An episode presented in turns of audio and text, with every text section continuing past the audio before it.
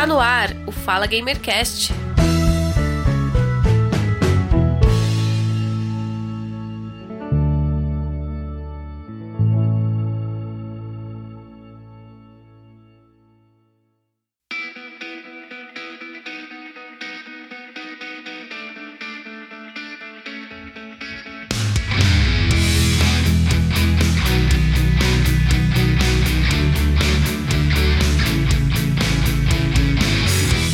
Começando mais um Fala Gamercast, eu sou o Giovanni Rezende e este é o episódio número 108. E neste episódio vamos falar de um jogo nostálgico que foi lançado nos anos 90, muito representativo para a sua época. Todo o conteúdo do jogo não esteve presente em nenhum jogo da época. O seu conceito de jogabilidade e de jogo era totalmente diferente de tudo que se viu na época.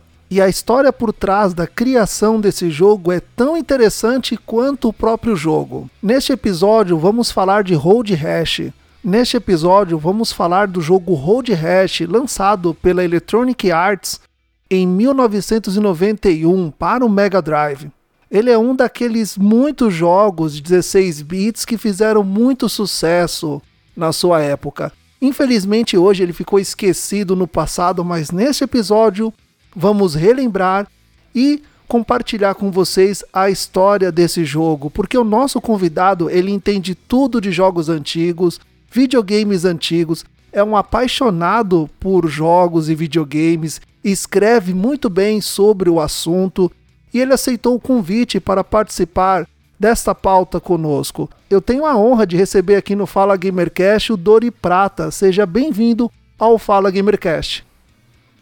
Imagina, prazer meu de ter sido convidado para falar de um jogo que marcou um pouco ali minha infância também, que eu cresci aprendendo a gostar dele e que faz um pouquinho de falta hoje em dia, né? É uma pena ter a série ter sido deixada de lado.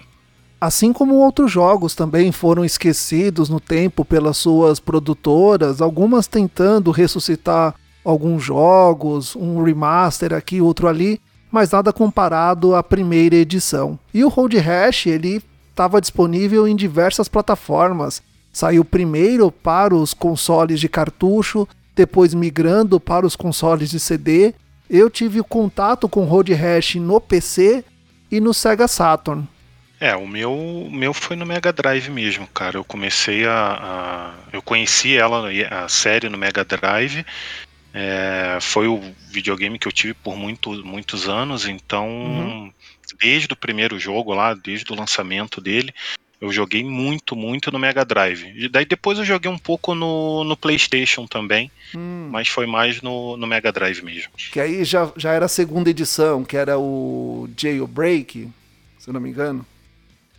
É, então, ele teve pro, pro PlayStation, ele teve duas versões, né? Ele uhum. teve uma que foi que era aquela parecida com a do 3DO, que era é, ele tinha o gráfico 3D e tal, mas ele era mais parecido com, com os jogos do Mega Drive. Aí depois teve o Jailbreak, que aquele era todo 3D mesmo, já era mais um pouco mais avançado ali. É, então, meu primeiro contato com o Road Rash Jailbreak não foi muito legal. Um amigo meu da escola tinha, me convidou para ir na casa dele jogar.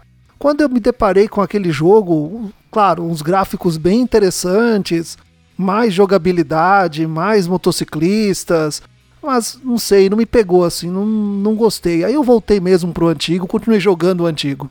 É, é, ele até, o do, do PlayStation, tem uma curiosidade interessante que. É, não, não sei se o pessoal que, que, que não jogou ele naquela época talvez nem saiba disso.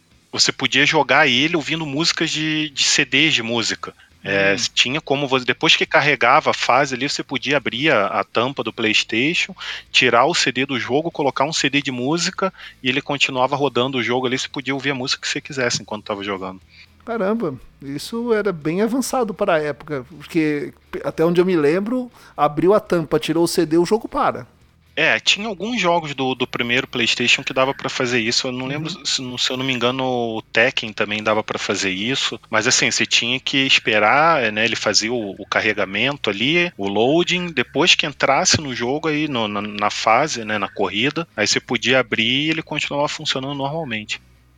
É, o assunto é tão interessante, é legal falar de jogos, jogos antigos, nostalgias do passado, mas antes de entrar no assunto, eu gostaria que você se apresentasse para os ouvintes, ouvintes ainda que não te conhecem. Quem é o Dori Prata? Bom, é...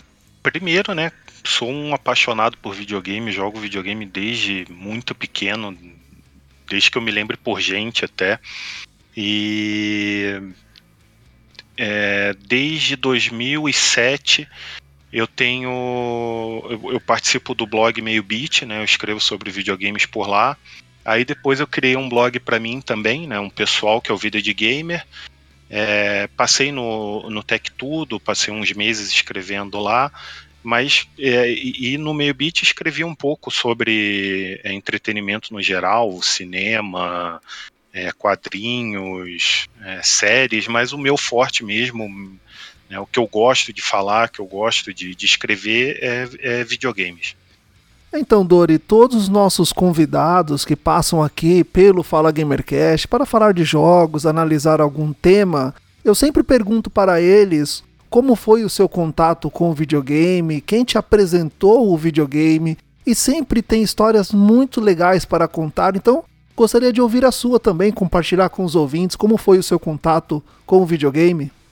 É, então, eu, como eu falei, né, desde muito pequeno, assim, antes de eu saber ler e escrever, é, eu já jogava videogame. Foi meu pai me deu um Atari na época.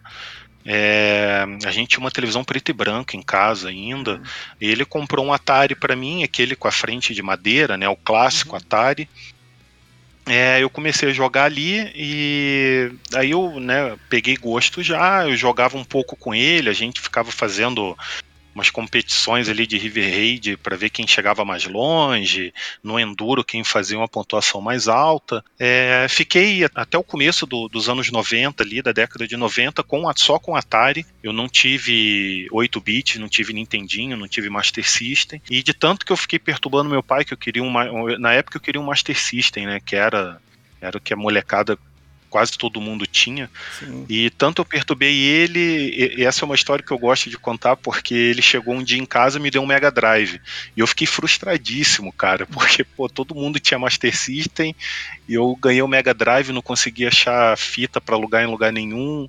É, ninguém tinha cartucho para trocar. Então fiquei ali uns bons meses com jogando dois jogos só, que era o Street of Rage e o Super Hang-On, que foram os dois que vieram junto com com console. Então eu jogava só aquilo ali. Aí depois o videogame começou a ganhar força, começou a aparecer nas locadoras, tal. Isso era 1991, provavelmente. Então é, era bem difícil de aonde eu morava, era bem difícil de conseguir jogo para ele. E cara, desde então eu tô nessa nessa vida aí. Tive de todas as gerações, a única que eu não tive foi o Master System e o Nintendinho. De, de consoles, né? Depois eu fui ganhando, comprando, ganhando todos. E hoje eu tenho vários em casa aqui, tenho uma pequena coleção. E, e é isso, cara. Tô, não, não consigo me ver não jogando videogame. Nem, nem no futuro próximo, nem, nem distante. É, isso é uma coisa que vai. Acho que eu vou levar pra vida inteira mesmo. É, isso é verdade. É, passa o tempo e videogame é uma coisa que a gente não para. É, eu mesmo tenho minha vida corrida, tenho meu trabalho, tenho minha família, tenho os problemas para resolver, mas quando eu tenho uma folguinha, tô lá jogando um videogame. Tô lá jogando algum jogo, é. tô ali falando sobre os jogos, tô, tô ali me divertindo. Com certeza. É, assim, eu, eu, né, eu tô todo dia escrevendo, né, publicando notícias, análises, artigos. Então, é, hoje, hoje os video, o videogame é o meu ganha-pão, né? Eu passei uhum. a, a, a ganhar minha vida com o videogame, falando de videogame. Então, realmente veio para ficar. Eu tenho um filho que tá, tem 10 anos já, também já é apaixonado por videogame, então faz parte, faz muito parte da minha vida, assim. Hoje, no mercado de games, muitas pessoas escrevem sobre jogos, analisam jogos, dão opiniões, mas você percebe quando a pessoa escreve bem, ela fala aquilo com imparcialidade, ela dá a sua opinião, ela fala aquilo com amor mesmo, como se fosse ali bem chegado, bem próximo. Eu li muito dos seus artigos e gostei. Percebo ali que realmente você escreve porque gosta muito daquilo, é a sua vida, é aquilo, é a sua vivência. Ah, obrigado, mas é, é, é assim, é verdade, eu, eu gosto mesmo, é, é, é uma paixão, realmente para mim é uma paixão. Você comentou sobre frustração com videogame. O meu primeiro console foi um Turbo Game da CCE, que foi doação de um primo meu. Quando esse primo meu comprou um PlayStation, o primeiro PlayStation, aquilo ali explodiu minha cabeça. É, os jogos eram incríveis, adorava jogar Crash, Gran Turismo. Aquilo ali era extraordinário. E eu falei pro meu pai, olha, eu quero um PlayStation, compra para mim um PlayStation. Mas pra época era extremamente caro um PlayStation. O salário mínimo acho que era uns 130 reais, enquanto o PlayStation custava 500 reais. Então o que, que meu pai fez? Ele foi lá na Casas Bahia, nossa, me lembro como se fosse ontem. Ele foi na Casas Bahia, no crediário, e comprou um Sega Saturn. Quando ele chegou em casa com a caixa, eu e meu irmão ficamos super eufóricos. Olha, é um PlayStation. Não, saiu da caixa um Sega Saturn. No começo eu fiquei bem decepcionado, mas eu joguei jogos muito bons naquele console. Apesar das complicações, porque para, para jogar jogos americanos você não precisava de um cartucho, para jogar jogos japonês você precisava de um cartuchinho emulador, era um cartuchinho caro. Os jogos do Sega Saturn foram ficando mais caros e escassos, mas eu consegui aproveitar muito bem o console. É, é, comigo não foi parecido, mas assim, é, quando, quando começou aquela geração né, do Saturn e do PlayStation 1, eu tinha um Super Nintendo. É, eu já não estava uhum. mais com Mega Drive, é, eu tinha trocado meu, meu Mega Drive no Super Nintendo, então eu tinha um Super Nintendo. Aí a minha mãe falou que ia me dar um vídeo, também fiquei perturbando ela, ela falou que ia me dar um videogame novo. Aí eu encomendei, eu, eu frequentava uma locadora na época, é, e o cara trazia do Paraguai, né? Não, não, uhum. existia ainda aqui oficial, né, da Sony, nada. É, e eu encomendei um PlayStation 1 para ele. E aí, pô, fiquei ansioso pra caramba lá, esperando, sei lá, uma, duas semanas. Aí no dia de buscar o videogame, cara, fui na locadora, o cara não tinha conseguido achar o. o tava em falta, eu acho, no Paraguai. E não conseguiu comprar e tinha tinha trazido um Sega Saturn, estava sobrando.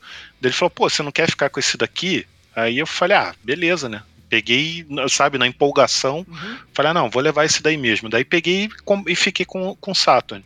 E no começo eu me arrependi um pouco, sabe? Foi quando começou a sair alguns jogos muito bons pro, pro Play 1, aí eu me arrependi um e peguei o troquei o Sega Saturn por um Play 1 aí, mas também foi isso que você falou, cara. Eu conheci muita coisa boa no, no Saturn e ele é um videogame hoje que é um dos meus favoritos, cara. Engraçado assim, eu não tenho ele, não consegui é, eu não consegui comprar outro para mim, para minha coleção, mas é um que eu olho para trás assim e é um dos meus favoritos, porque tinha muito jogo bom para ele. Ah, sim. E, e, e, essa época era a época boa em que os consoles eles vinham com o jogo. Não como é hoje, né? Um código para você baixar. Não, ele vinha com o jogo completo, o CD original. A versão que eu comprei do Saturn, na branca, ela vinha com o jogo que era o World World Soccer. De futebol. Sei, sei qual é. Nossa, joguei muito ele. Eu também joguei muito foi nessa época que eu comecei a me frustrar, cara, porque daí começou a sair os jogos de futebol do PlayStation. E aí hum. já, já é, saiu primeiro o Gol Storm, depois ele saiu o Win Eleven. Aí, cara, era a diferença era muito gritante. Foi aí que eu troquei pro que eu, que eu migrei pro PlayStation. É, você que escreve sobre games e tem muito mais lembranças do que eu. Uma pena que o, o Sega Saturn ele, ele teve ali a sua vida interrompida uh, com o lançamento do Dreamcast. Tipo, o Dreamcast veio para substituir o Sega Saturn. Só que aqui para nós foi impossível. Para mim foi impossível ter um Dreamcast. O salário mínimo era 150, o console custava mil reais na época. Era caro. Era caro mesmo. Eu não lembro o preço assim, mas eu, eu consegui comprar um, um Dreamcast não muito tempo depois dele ter sido lançado. Não, não sei exatamente assim de cabeça quanto tempo depois. Mas assim, naquela época eu fazia muito rolo, sabe? Eu fazia muito, trocava, daí tipo eu dava, eu tinha o Play, o Play 1, aí eu dei o Play 1, peguei um Dreamcast, devolvi uma grana pro cara, e eu conhecia muita gente que, que vendia, que trazia do Paraguai e tal, então é, era relativamente fácil para mim, sabe? Então é, eu, eu, sempre estava, não exatamente no lançamento, até assim, de todos os consoles que eu tive, o único que eu comprei no lançamento foi o PlayStation 5 agora. É, e isso assim, comprei um mês depois que ele saiu.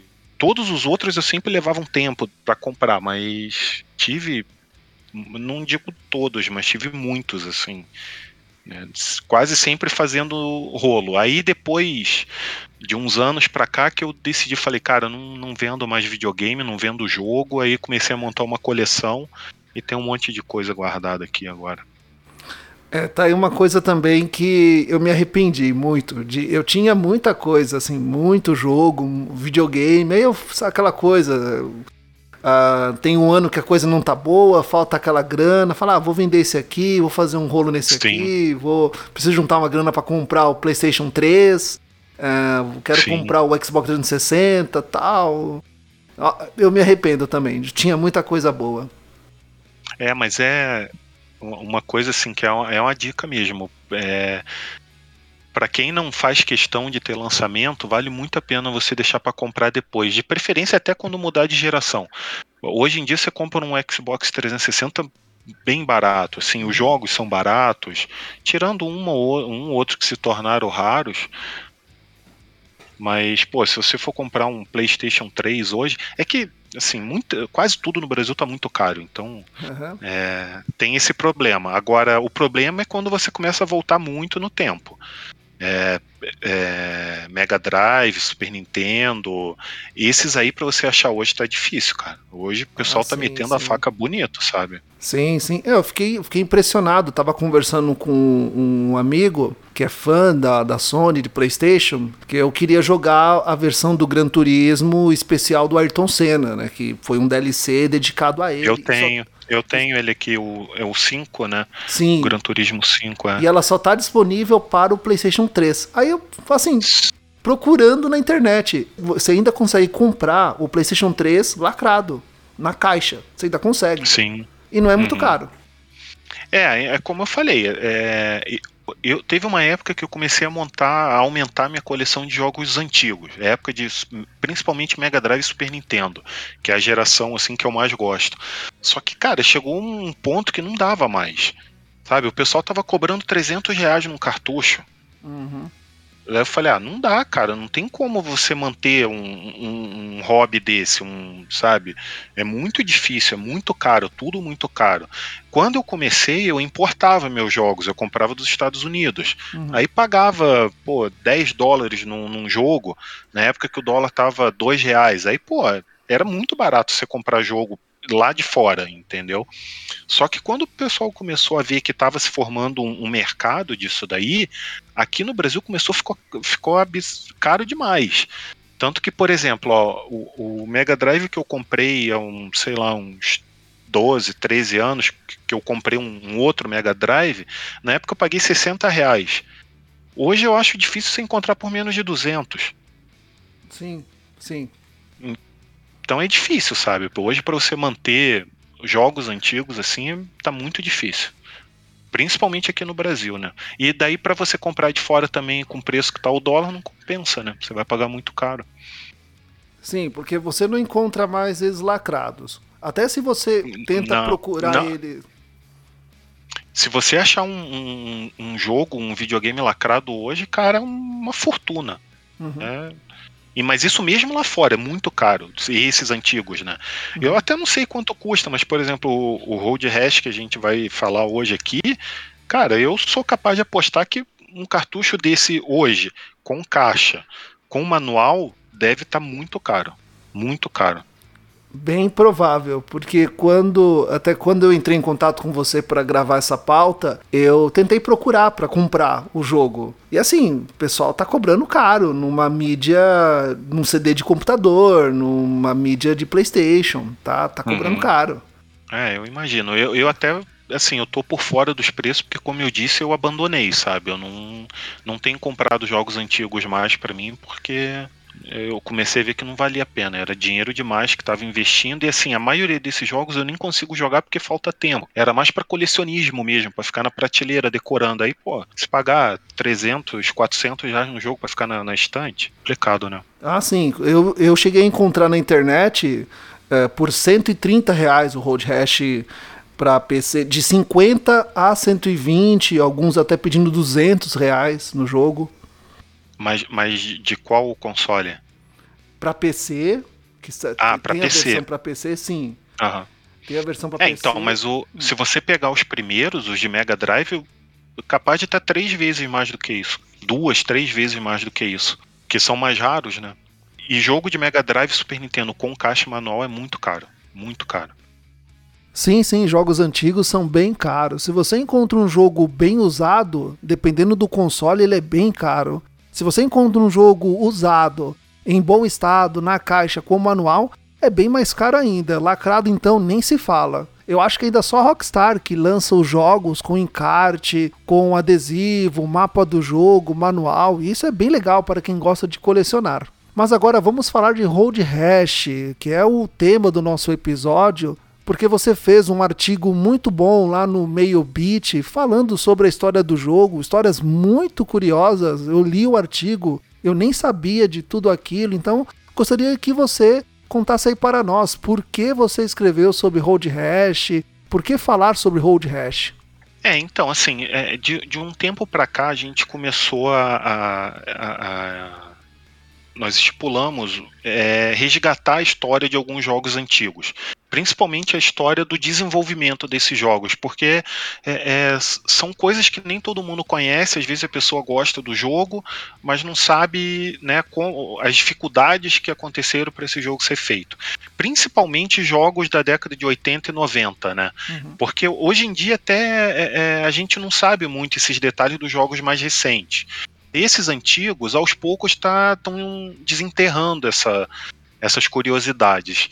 Então, a gente, é, lá no, né, no meio beat, eu comecei a fazer uma série de, de, de, de publicações, de artigos, contando essas essas histórias, né, do, do desenvolvimento. Uhum. E o Road Rash é um jogo como eu sempre gostei, e assim, normalmente eu, eu pego jogos que eu gosto, né, que, que me marcaram, que eu gostava de jogar, aí eu procuro ver se existe material falando sobre o, o, o a criação deles e né, faço uma pesquisa e escrevo sobre isso. A do Road Rash, assim, não teve um motivo específico. Uhum. Foi porque eu gostava do. porque eu gosto do jogo, porque é uma série que, né, como eu falei lá no começo, está meio esquecida, tem muito tempo que a EA não publica nada dela, não, não cria nada sobre ela. E quando eu comecei a procurar, um dia eu lembrei dele e falei, pô, vou procurar ver como é que foi. E eu não conhecia também a história da criação dele.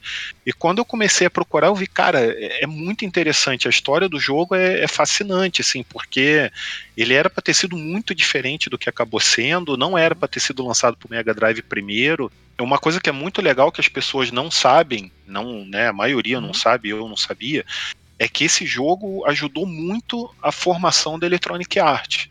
Ele foi muito importante para a criação da Electronic Arts.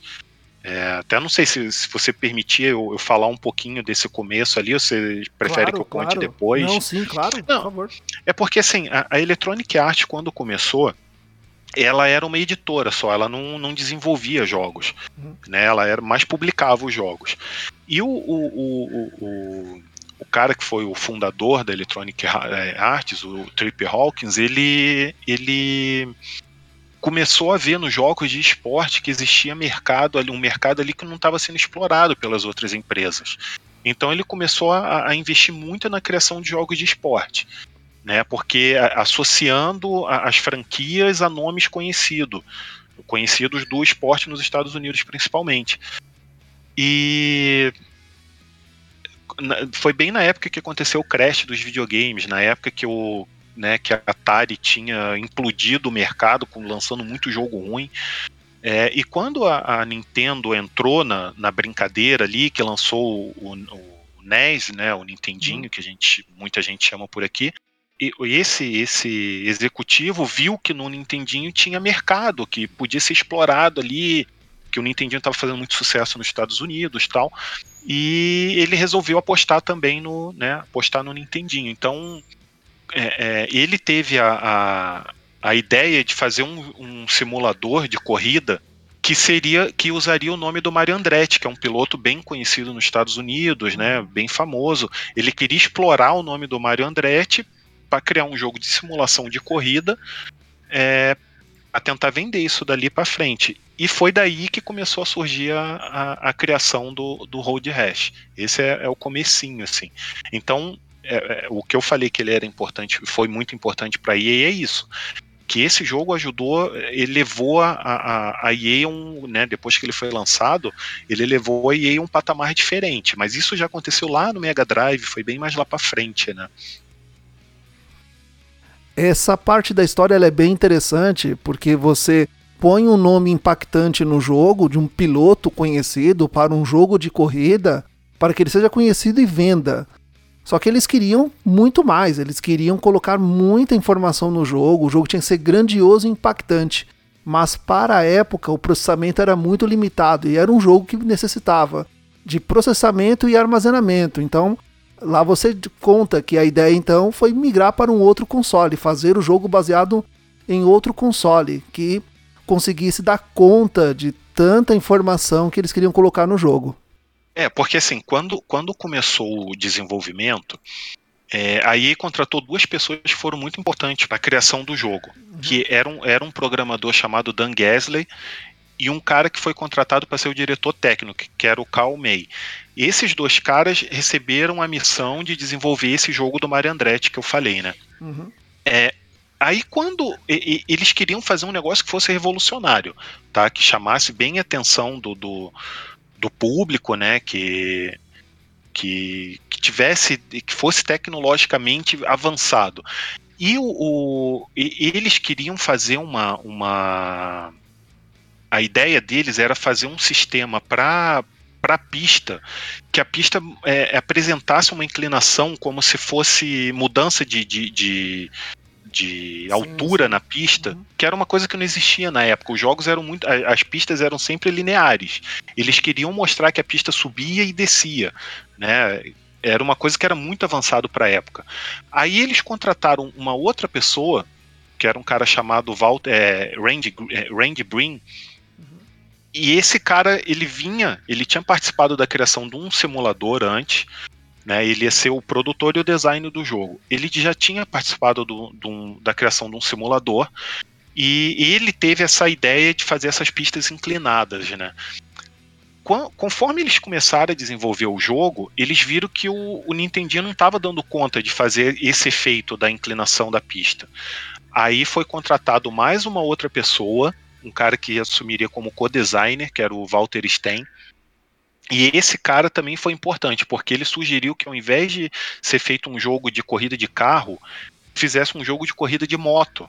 Porque dessa forma podia ter mais veículos aparecendo na pista e apareceriam os pilotos, né? Porque o cara estava em cima da moto, não ia estar tá dentro de um carro. Isso deixava o jogo mais, é, é, é mais próximo da, da faria o jogo ficar mais próximo, ter mais personalidade tal, mais próximo das pessoas. É, e, só que, é, né, voltando, conforme eles começaram a fazer isso, eles viram que o, o, o, o hardware do Nintendo não ia dar conta e a SEGA estava começando já a introduzir o Mega Drive no mercado. Aí eles começaram a pensar, a EA de olho no Mega Drive, vendo que o Mega Drive tinha potencial para o mercado americano, vendo que com, com ele, né, com o Mega Drive, eles podiam entregar jogos de esporte mais realista do que tinha na, até então. A EA começou a apontar a, a, a, o desenvolvimento para o Mega Drive. Então ali começou a mudar também bastante a coisa, porque o que, que aconteceu? O jogo de, deixaria de ser um jogo de simulação para ser um jogo mais estilo arcade, que a gente chama hoje, né? um jogo de corrida mais arcade. Ele não, não seria mais com carro, seria com moto e não seria pro Nintendinho, seria pro, pro Mega Drive. Ali foram, foi, foi uma mudança, três, né, três mudanças fundamentais pro, pro sucesso do jogo.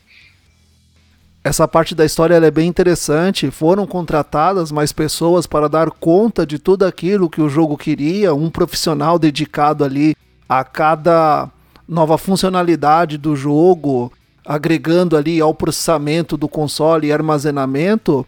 E quando eles foram entregar um pré-release, um beta do jogo, o nome era muito extenso e a história dele é bem interessante. Como esse nome chegou no console, porque eles tiveram que dar uma reduzida no nome. E você fala também isso lá no seu artigo. É, isso, isso é curioso, porque assim, é, é, é um negócio bem, bem curioso do, da, da, história. Porque esse Randy Brink, né, que foi o cara que, que deu a ideia de fazer as pistas inclinadas, ele era motoqueiro. Ele gostava de andar de moto, era um cara que curtia tal. Então, assim, quando foi proposto pelo, pelo co-designer mudar para moto, já foi uma coisa que ele gostou, né? Que agradou ele, porque o cara, né? É, era uma coisa que ele gostava. É, e, e, essa, esse pessoal morava na Califórnia. E existe uma, uma, uma estrada na Califórnia que se chama Mulholland Drive. E, e, esse esse Randy Brin, ele costumava pegar pegava a moto dele com os amigos e saía por essa por essa estrada para passear de moto. Só que ele, ele falou, né, ele conta que toda vez que ele saía para andar de moto, ele ficava imaginando o que, que aconteceria se, porque né, numa estrada, os caras rápido andando de moto, o que, que aconteceria se ele caísse da moto, né? O estrago que, se, que aconteceria com ele se ele caísse. E, e no, nos Estados Unidos, em inglês, eles chamam, quando a pessoa cai de moto e fica aquele ralado, né, que rala no asfalto, rala a perna, o braço no asfalto, eles chamam aquilo de road rash. Essa, essa ferida eles chamam de road rash. Então a ideia dele foi chamar o jogo de Road Rash on Mulholland Drive, que seria, né, o nome da, da, da estrada que eles começavam a andar.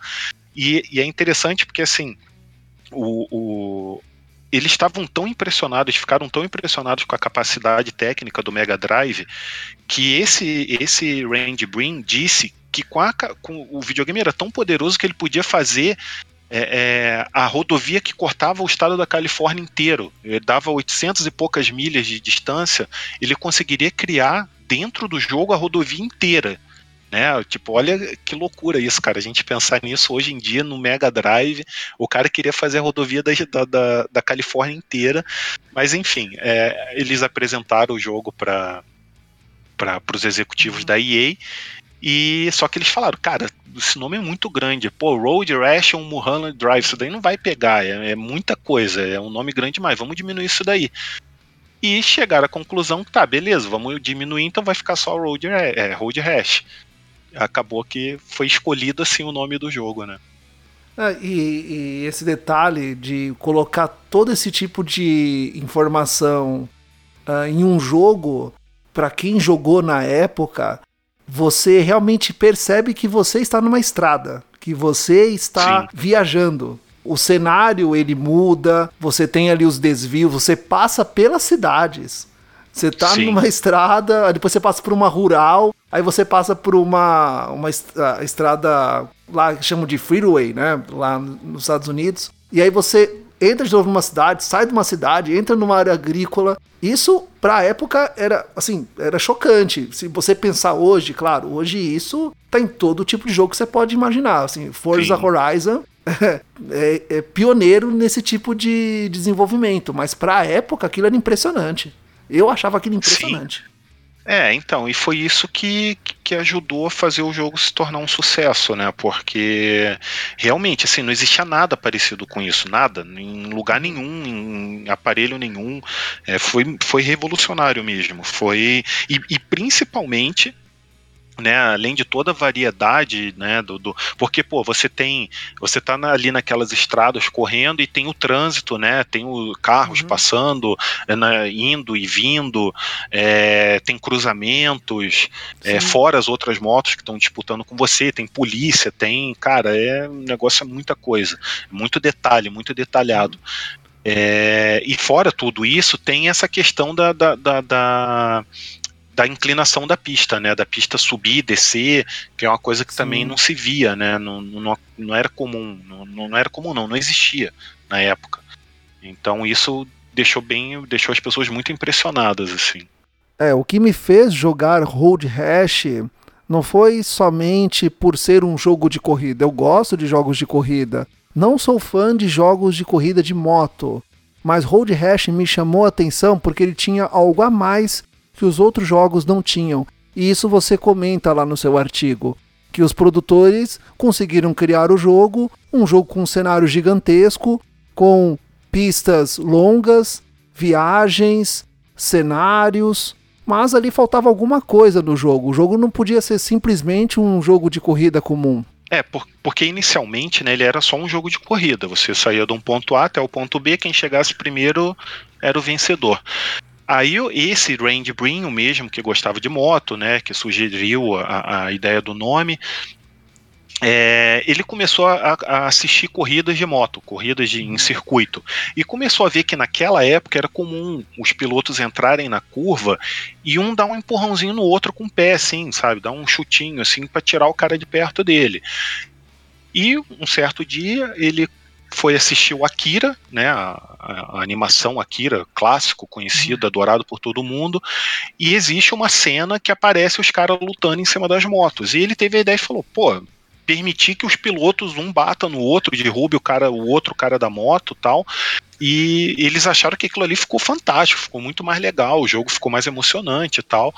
Mas, assim, eles adoraram, né? Quem jogava gostava, só que o pessoal da EA não curtiu, né? Porque como é que eles iam, naquela época, você entregar um jogo de corrida onde tinha violência? Onde era uma mistura de jogo de corrida sim, com sim. jogo de luta. Né? Como é que você. A, os executivos da EA ficaram preocupados em, em ter uma, uma, uma, repercussão negativa em torno disso dali. E o outro problema que eles encontraram também é que. Né, lembra que eu falei lá no começo, a EA estava muito focada em jogos de esporte. Queriam usar, queria usar o nome de, de, de atletas é, ou ex-atletas famosos para vender seus jogos. Então a ideia que eles tinham é, pô, vamos ter um jogo de, de corrida de moto, vamos fazer uma parceria com as fabricantes de moto para ter né, licenciadas, né, as motos ser Kawasaki, Ducati, ter os nomes reais, né, Honda. É... Só que aí eles começaram a perceber, cara, as empresas, as fabricantes de moto não vão querer vincular o nome delas a um sim, jogo sim. assim, com tanta violência, né? E acabou que realmente não tem, não tem moto licenciada no jogo. É, e aí eles colocaram lá uns nomes Kamikaze, Diablo, as motos tem uns nomes parecidos com o nome real, mas não é por causa dessa questão da violência. Mas assim, eu acho que foi um, um preço que valeu a pena ser pago, porque eu não consigo imaginar o Road Rash fazendo sucesso sendo só um jogo de corrida, sem essa questão da, da, né, da, da, troca de soco, de chute, eu não consigo imaginar. Não, eu acho que ele não teria chegado nem perto do sucesso que ele fez. A grande parte da graça dele estava nisso daí, não, em você poder derrubar os outros motoqueiros, ser derrubado.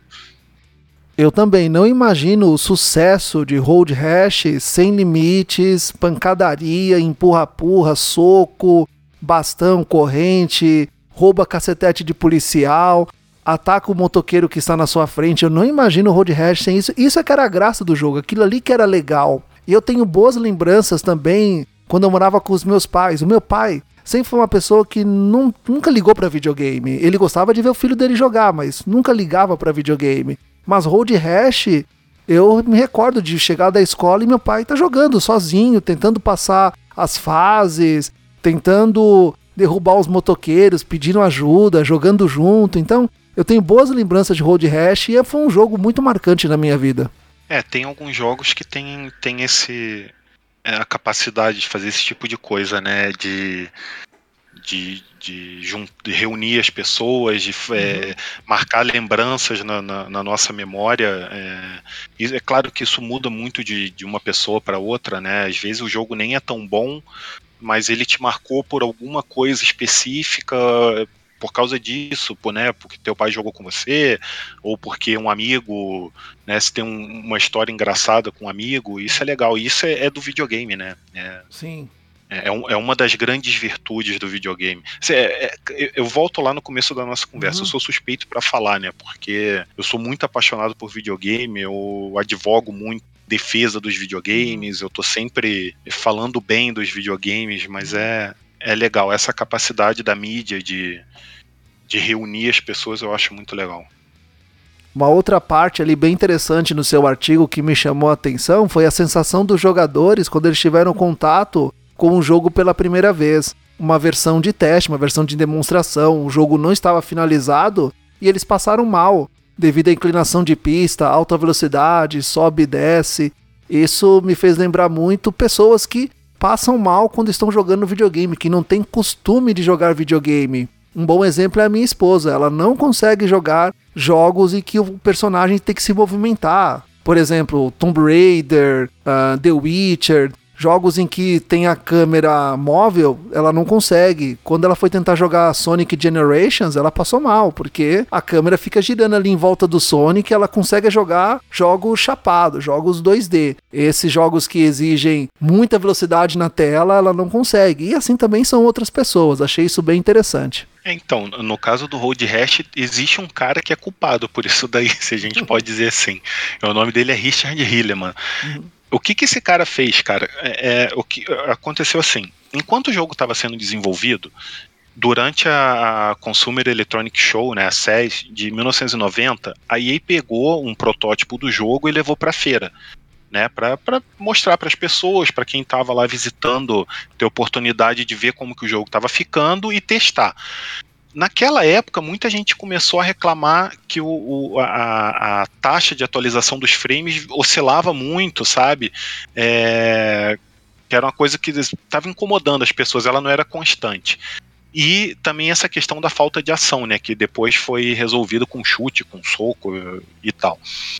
É, esse cara, o, o Richard Hilleman, pegou o jogo e começou a, a, a a aperfeiçoar a parte técnica dele, fazer com que a taxa de frame ficasse mais constante. E quando o jogo foi lançado, né, em 91, né, um ano depois, esse problema já estava resolvido. Só que assim, para a época, a, o jogo era tão rápido ele, né, as coisas aconteciam tão rápido e por causa também desse efeito da pista de ficar subindo e descendo, você fazendo curva numa descida, numa subida, as pessoas começaram a ficar enjoadas por causa disso, por causa da, da velocidade. Hoje, se você pega o, o Road Rash e olha ele, né, a gente que tá, nosso cérebro está tão acostumado com com uma taxa de frame tão maior, ele parece que é um jogo lento, parece até que ele uhum. é, é, que não é fluida a animação dele, mas para aquela época era o que tinha de mais rápido, era o que tinha mais, mais avançado, né? E as pessoas se incomodavam muito por causa desse efeito da, da inclinação da pista. Porque as pessoas estavam acostumadas a jogar um jogo de corrida que era só, só horizontal, não tinha inclinação na pista. É, por causa do road rash, por causa dessa inclinação, aí as pessoas, algumas pessoas se incomodaram, ficaram, ficaram enjoadas. Ah, eu me recordo muito bem quando comecei a jogar Road Rash, a velocidade do jogo era muito rápida. Para aquele tempo, era muita coisa. Nada ali era muito comparado a você ter um jogo de corrida de moto naquela velocidade, com aquele cenário passando de forma muito acelerada. O jogo, se eu não me engano, ele tem 16 níveis, salvo engano. E você começa bem lento, com uma moto bem lenta. Você acha até estranho mas quando você consegue chegar no último nível, o jogo é muito rápido e a sua atenção ali é muito redobrada. É, e como eu disse, né, para aquela época não tinha nada parecido, então algumas pessoas estranharam mesmo. Uma outra coisa bem legal nesse jogo que eu me esqueci de comentar é os teasers que aparecem quando você ganha uma corrida, quando você é pego pela polícia, quando a sua moto quebra são muito legais os teasers, são mini filmes que aparecem e a taxa de quadro ela é muito baixa, assim, é quadrada. Mas para a época colocar aquilo num jogo era muito diferente, assim, não, não eram todos os jogos que tinham aquilo. Sim, verdade. É uma outra coisa também que eu acabei esquecendo de mencionar isso antes, que ajudou muito assim a, a tornar o jogo é, é, é, mais cinematográfico, mais uhum. né, a gente criar uma, um vínculo ali com aqueles personagens, é que os outros pilotos tinham um nome, né? Os sim, outros sim. competidores ali, cada um tinha um nome. Cara, pô, você ficava. Às vezes o cara chegava na tua frente, daí você criava uma, uma inimizade imaginária ali com, com o personagem do computador. Pô, não, agora tem que derrubar esse cara. É, pô, você pegar o, o, o policial vir pra cima de você, se roubar o cacetete do policial e bater Sim. nele com o cacetete dele. Então, tipo, tinha. E, e, ele era um jogo que ele tinha um humor negro, assim, né? Sim. Igual você falou dessa, dessas cutscenes ali, ele tinha um humor negro que era era peculiar, assim, também era uma coisa que não, as pessoas também não estavam muito acostumadas naquela época. E tinha pilotas femininas também, tinha mulheres também como pilotas. Eu não lembro se no primeiro tinha já. Agora minha memória não. Eu não sei se, se elas apareceram depois ou se já tinha desde o primeiro, isso eu não, não lembro, mas eu sei que tinha mesmo.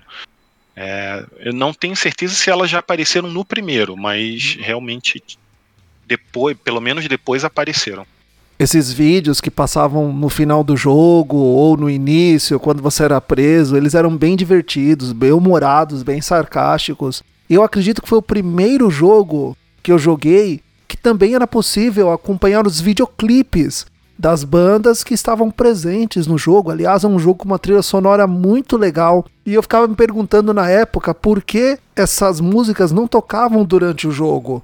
Elas só tocam uh, no menu principal ou numa área lá escrita, uma área de jukebox, que você conseguia ouvir as músicas da trilha sonora. É, isso já no, no Saturn e no PlayStation, né? Uhum. É, mais para frente, né? É, o meu, a minha época já era no Mega Drive, não tinha essa, essa maravilha, não, cara. Era só o, o, o chiptunes mesmo e a gente é, tinha que se contentar com aquilo, cara. E, assim, eu, para falar a verdade, é, depois que ele que a, que a série migrou para os 32 bits, eu não. Eu perdi um pouco de contato com ela, sabe? É, eu era muito, muito fã na época do Mega Drive. Na época uhum. do Mega Drive eu joguei muito, demais. Assim, o 1, 2 e o 3, né, o Road Rash 1, 2 e 3, aqueles ali eu joguei demais, cara. É, principalmente acho que o 2, o 2 acho que foi o que eu joguei muito. Aí quando chegou no, no, no no, no 3DO, no, no, PlayStation, no, no Saturn eu já não jogava tanto. Cheguei a jogar, mas não tanto.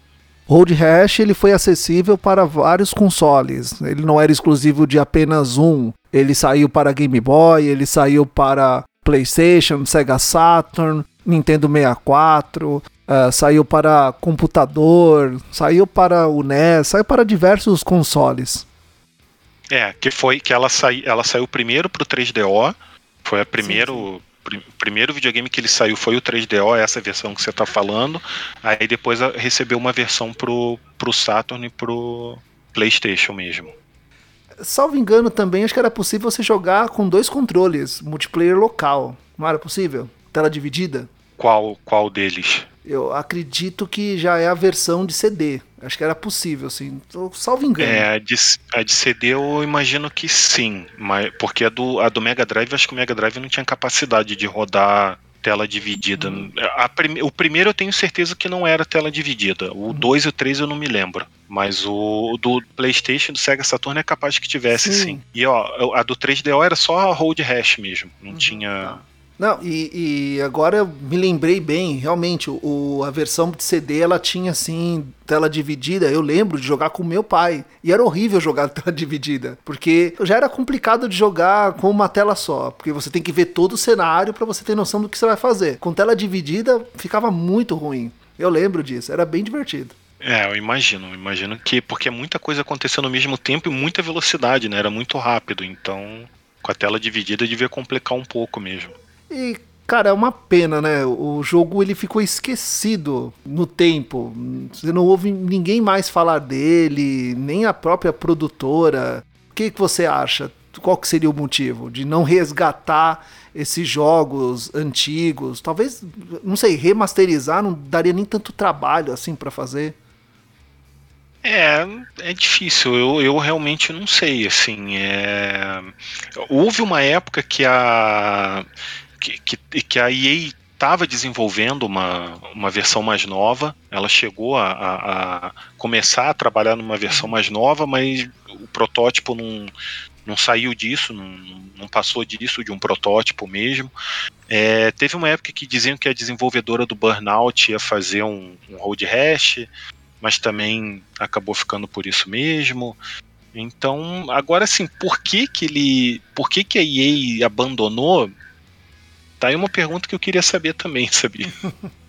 eu também queria resposta disso, porque eu não consigo entender, não não sei porquê, mas a EA, a EA ela tem um pouco esse costume de largar as séries dela, sabe? É, infelizmente, é, não, não é só, não é exclusividade do Road Rash. Mas assim, como eu já vi muitas pessoas falando, existe esperança, né? Porque. Sim, sim. Por, por exemplo, Street of Rage ficou esquecido aí por duas décadas. Uhum. E agora tivemos Street of Rage 4. Então, quem sabe, né? Pode ser que um dia eles, eles resolvam tirar do, do limbo. É, só não pode no lançamento custar 300 reais, né? Caríssimo. É, é, mas infelizmente eu acho que do, do, preço que tá os jogos por aqui hoje em dia não vai sair, não vai fugir disso. É, teve, teve até uma, né, um, um estúdio independente que desenvolveu um jogo que é considerado o sucessor espiritual do Road Rash, que é o Road Redemption. Uhum. Ele é bem parecido, segue o mesmo estilo, 3D e tal. É, mas assim, eu, eu acho que ele não tem o mesmo o mesmo carisma do, da série original. Eu acho que não é legalzinho tal, dá para se divertir um pouco ali, mas não não é tão legal quanto, infelizmente.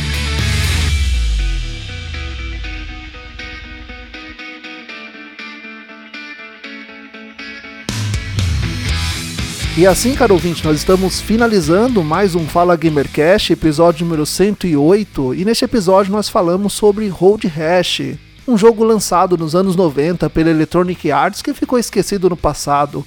Mas nesse episódio ele foi relembrado e comentado a história por trás do jogo. Recebemos aqui o Dori Prata. Fiquei muito feliz de ele ter aceitado o convite, vir aqui, ter conversado conosco, compartilhar com você que está ouvindo esse episódio a história riquíssima desse jogo que está envolvido aí na história dos videogames antigos. E acompanhe, leia a matéria do Dori Prata lá no Meio Beat. Todos os links estarão na descrição deste episódio. Então agora vamos para o jabá pessoal. Jabá pessoal. Momento jabá pessoal, momento em que o convidado ele expõe as suas redes sociais, próximos projetos, eventos, aonde encontrar o Dori Prata. Dori, os ouvintes querem saber mais sobre você, então aonde você está, aonde encontrar você, suas redes sociais? Bom, é, né, como eu falei, eu tô diariamente escrevo para o Meio Beat, né? Se vocês procurarem aí, vocês encontram fácil. É, tenho meu blog pessoal, Vida de Gamer, também se procurar no Google aí você encontra. Esse ali eu, eu, eu escrevo com menos frequência, mais focado em reviews, é, mas também dá para me encontrar por lá. E rede social, qualquer uma aí, Dori Prata, tudo junto. Só, só procurar aí que vocês me encontram. Twitter, Facebook, Instagram, tô em todo lado, por todo lado aí. Falando, falando principalmente sobre videogame em, em todas as redes aí, é, basicamente eu estou falando de videogame. Todos os links do Dori Prata estarão na descrição deste episódio. Eu quero agradecer você ouvinte que nos ouviu até aqui e também agradecer muito ao Dori Prata por ter participado desse episódio, um episódio que ficou muito bom, um jogo que eu gosto muito. Queria muito gravar uma pauta com jogos antigos para compartilhar com os ouvintes as histórias, muitos deles que nos ouvem não tiveram oportunidade de jogar esses jogos e conhecer pessoas como você que ama videogame, que gosta de falar sobre jogos, é muito legal. Muito obrigado mais uma vez por você ter aceitado o nosso convite. Imagina, eu que agradeço o convite. Quando vocês quiserem, tiver precisando de alguém para falar aí de jogos, principalmente jogos antigos que eu gosto bastante também, é uma paixão que eu tenho, é, os retro games, né?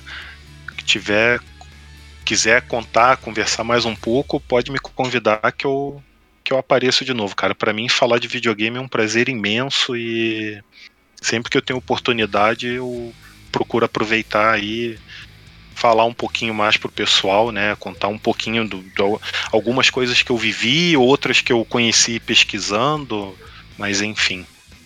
Aqui no podcast Fala Gamercast, nós gostamos de falar sobre jogos, analisar jogos, fazer críticas e sugestões, gostamos de ouvir pessoas e receber excelentes convidados para excelentes pautas. E você, caro ouvinte, que colabora com o podcast Fala Gamercast, compartilhando e divulgando os episódios. Nos siga nas redes sociais. Nos siga lá no canal no YouTube, lá tem gameplay, lá também eu publico os episódios. Assim você ajuda a manter isso aqui tudo funcionando. O Fala Gamercast ele é um podcast sem fins lucrativos que visa dar voz aos convidados que vêm aqui. E são convidados excelentes, com grandes histórias para contar sobre videogames. Então eu tenho um compromisso com você no próximo episódio. Tchau! Falou, pessoal. Um abração para todos. Obrigado novamente pelo convite. Quem quiser trocar ideia comigo aí pode me procurar no, no Twitter, principalmente, que é a rede que eu mais uso. Pode me chamar lá que eu tô sempre respondendo o pessoal. Valeu.